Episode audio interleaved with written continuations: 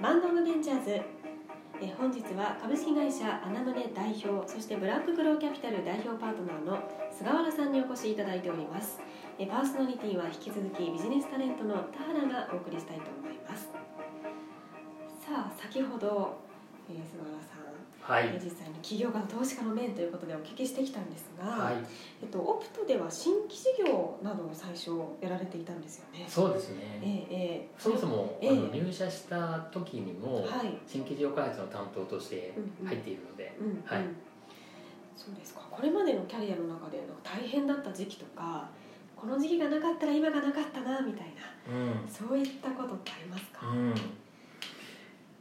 常に辛いんですけど。そうですよ常にね。辛いんですけど、ええあの、まあ、はい辛さになんかだんだん慣れて麻痺するところがねあるじゃないですか。でだんだん楽しくなってくるんですけど、はい。やっぱ辛さの中で、うん。えー、と一番覚えているのはやっぱオプトの中で新規事業をやった時ですね、どういった部分が大変だったんですか？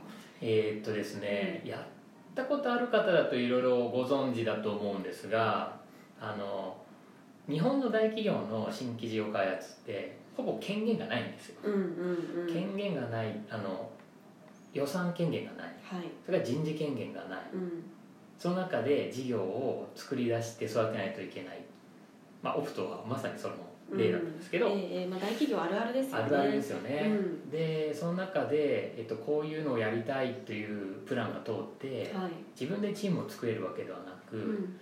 余ってる人材をですね 一つ集められた。で、まあ、実際に計画通りにはいかないのに、うん。うん。予算としてどんどん使わないと消えていくみたいな感じがあったりしてですね。えええで、まあ、伸ばしきれないまま結局、まあ、会社の大戦略の中で閉じるという判断になったんですけえ。ど、最後の最後はあのそのその時のチーム全員からですねあの吊るし上げを食らいましてえ？そんなことあるんですね。なぜ失敗したのかあ菅原さんのどこがダメだったかみたいな会議があ。開かれてすごいですね。うん。すごい大変でした、はいでその中であの私がやっていた事業があのハンドメイド品のうんマーケットプレイス、うんハンドメイド品版の楽天みたいなサービスなん、だったんですけど、はい。そこにその結構な人数のクリエイターさんとか作家さんとかがいてで関わる外部の会社さんとかもいて、まあ、その方たちに迷惑をかけないようにということで、会社から1ヶ月後までにこの事業を潰すか譲渡するか、ああ。あの決めろと。あの決めてこいと。でその時取引先で協議をしていたはい。東急ハンズさんに交渉をしてうん引き受けてもらったっていうのが一番大変だったあーなるほどですかね。いや新規事業もいろいろ制約もありますし。制約の中でですね、うん。あのやっていかなきゃいけないマネジメント能力がないとか事業を作る能力がないというレッテルを貼られながら なんとか一番迷惑のかからないようにうんうんうん。着地させるとか、答えを出すということが、何人ぐらいでやっていたんですかその新規事そ業は？の時のチームは5人とかですかね、5人とかではい。うんじゃあなんかもうスタートアップみたいな感じですよね最初の立ち上げというか、そうですね、うん。はい。え VC になってからはいかがですか？VC になってに、はい。まあ、新規事業などを経て、うん。あのファンドの方移動されてから、はい。まあ VC としてなんか大変だったこととか。VC として大変だったこと。いっぱいありますよ。いっぱいありますよ。そうですよね。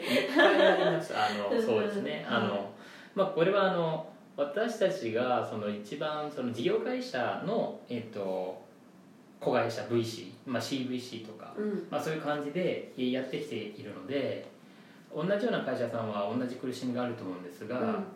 その事業会社のあのいろいろな仕組みと論理の中で、うん。えー、と投資活動をするっていうのはかなりの制約があってえ例えば四半期決算の影響っていうのが出てくるんですけど、うん。まあ、それを影響を回避しながら投資先には迷惑をかけないように支援をするとかっていうところがすごく大変で、えうんうん。まあ、そういう難しい舵取りを迫られるところがいっぱいあったのはやっぱ大変だったかなと思いますし。うん。あとはあれですかね投資先がやっぱりうまく伸びなくてはい。資金がつきそうな時うんっっていうのは本当に苦しいですよねお互いに、はい、そういう時ってどういう対対応といいますか、うん。まあ、支援してるわけじゃないですか、うん、どういうフォローをしていくんですか？やっぱり投資家に求められている一番の価値は、あの外からお金を引っ張ってくる能力だと思うんで、えまあ、そこを必死に自分た自分のですねあのネットワークを広げて、えうんうん。えー強化をしてあのお金の出し手に対してもですねメリットがあるようにつないでいくみたいなことをやっていく感じです、うんうんいやー大変ですね、はうんまあ、ただ初期の頃はええ。私事業ができる投資家だというのがはい。今でも強みなんですけどええその時も思っていてはいあの無駄に事業に入り込んでいたんで ハンズオンっていうことですか、ハンズオンのはい。あのその時はいいと思ってたんですけどええ今はもっとダメなパターンでしょうはい。ね。え入っていくとどうなるんですか？真剣になるじゃないですかやっぱり、はい。うん、そうすると起業家にちょっとょっと詰めたりとか。いやきついですよね。すごいしてたと思います。あそうなんですね、うん、そのせいで潰れかけたところ、まあ、そのせいって言ったらあれうんですけど、まあ、潰れかけているのに厳しくしてたところもあったんで。辛いですね、はそれはまあ真剣だったからこそだと思うんですがね。やり方っていうものがあるということを今となってはい、そもそもで言うと詰められて伸びる人そんないないと思います。みみんな褒められて伸びるねそうですよそうですね、はい。まあ今はちょっとスタンスが違うと。違うと今は褒めて伸ばす優しいということですね。わ、かりました。はいでは投資や育成これまでいろんな会社関与し関与していたと思うんですけど、はいなんか思い出に残っていると言いますか、うんここはちょっと思い出あるなみたいなうん会社はありますか？いっぱいあるんですけどやっはい。ぱり一番思い出深いのはココナラとかうんスペースマーケットとか、はい。上場されましたね。そうですね。スペースマーケットは昨年末上場して、はい。まあ、ココナラさんはもうちょっとという感じですかね、うんうん。えーはい。えーこういった会社はどうやって見つけてきたんですか？オプト時代ですよね。そうですね。うんうん。もともとまあ投資家ってそれなりの多分ネットワークを持っていると思うんですけど、えまあ、いろんなイベントに参加したり投資家のつながりとか、あとは個人のつてみたいのいっぱい持っていて、うん。それで投資先を探したりしてんじゃないかとけど、ーうん。まあ、そんな中で出会った会社ですかね、うん。うんはい、かなり初期からだから知ってたという感じですね、ええええはい、ええ。じゃあ本当にシード期というか最初からもうご支援をされていて。あそういうわけでもあそういうことですね。ココナラはシードとアーリーの間ぐらいから で、あーあでもそうですね。スペースマーケットシリーズ B からなんで、うんうん。ミドルクラスからですかね、ええはい、え。じゃあステージは結構いろんなところから。そうですそうです、うんうん。はい。他にはありますか？あとは、えー、とノータインクというギャゾーという会社を、うん。あサービスを開発している会社とか、はい。あとは子供向けのオンライン英会話サービスをやっているハグカムとかですね、うんうんうん。はなるほど。なんか今まで投資されていく中い、で、うん、あのす好きな起業家のタイプといいますか、うん。こういう起業家はすごいみたいな、うん、そういったものはありますでしょうか？ありますあります、ほうほうほう。はいえ教えてください。あの一番は逃げない起業家は大前提大前提ですよね。はい。あの一番窮地に追い込まれた時にええ起業家のスタンスみたいなの出てくるんで、うん。逃げない起業家は大前提ですと、うんうん。でその上で、えー、と事業がすごい好き。で、うん。お客さんを喜ばせるのがすごい好きという、うんうん。えー起業家。はいでうん。一方で投資家とのコミュニケーションが結構苦手みたいなところがある起業家がすごい応援したくなる。ああ、だから事業が好きな分そういったコミュニケーション、投資家とのうん。やり取りがちょっと不得意だみたいな、うん。うん。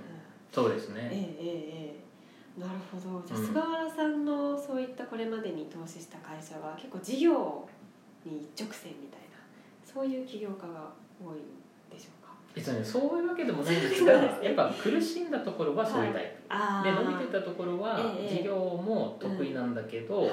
えーとまあ、我々資本市場って呼ぶんですけど、うん。投資家向けのマーケティングとかコミュニケーションが上手、うん。両方持ってないとやっぱりスタートアップはうまくいかないんですけど、えええやっぱり一番苦労したり思い出深かったり応援したいなと思うのはそっちの資本市場とのコミュニケーションえがうん。苦手あなですね、じゃあそこを菅原さんがちょっとカバーしたりとか。そうですね。